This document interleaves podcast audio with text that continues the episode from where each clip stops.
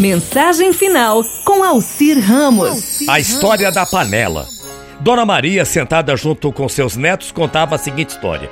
Quando eu era pequena, em nossa casa trabalhava como cozinheira uma senhora negra chamada Dona Cecília.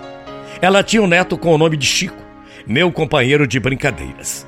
No entanto, nem eu mesma sei porquê, em tudo que fazíamos, a parte do Chico era sempre a mais difícil e menos importante. Sempre eu queria mandar em tudo. Escolhia as brincadeiras e sempre achando que era melhor que ele. Até mesmo minha mãe incentivava minhas atitudes, dizendo a toda hora: Nossa, como você é esperto, filho.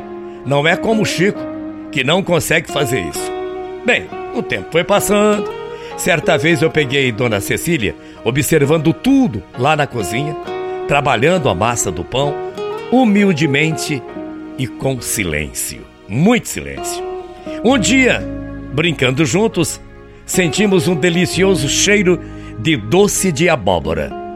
Corremos até a grande panela que estava em cima da mesa e agarramos aflitos para saborear o que havia dentro. Mas com um grito, soltamos a panela de imediato ao sentir nossas mãos queimarem dolorosamente. Também, né? panela quente, criança abraçando a panela com as mãos. Bem, aconteceram as queimaduras. É que aquela panela tinha acabado de sair do fogão e estava muito, mas muito quente mesmo. Ouvimos os gritos.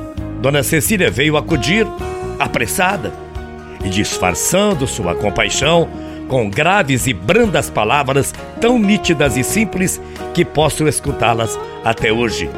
Disse-nos assim: Ora, vocês dois se queimaram. Que coisa triste, que coisa mais engraçada ao mesmo tempo. Um é patrão e o outro é empregado. Um é negro e o outro é branco. Mas a dor que estão sentindo é igual para ambos, não é verdade? É claro que concordamos que sim.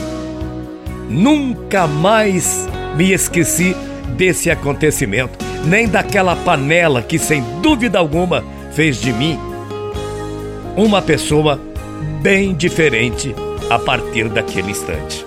Um negro, outro empregado. Um branco e o outro patrão, entendeu, né? Branco, preto, patrão e empregado. Mas a dor foi igual, tanto no branco como no negro. Moral da história: todos nós temos os mesmos direitos e deveres. Também podemos buscar a paz em nossos irmãos, mas para tal, não pode haver exclusão, e sim muita união. Viva a paz e viva a igualdade. Muito axé para todo mundo. Amanhã às oito a gente volta, morrendo de saudades. E você sabe disso. Bom dia. Tchau, feia.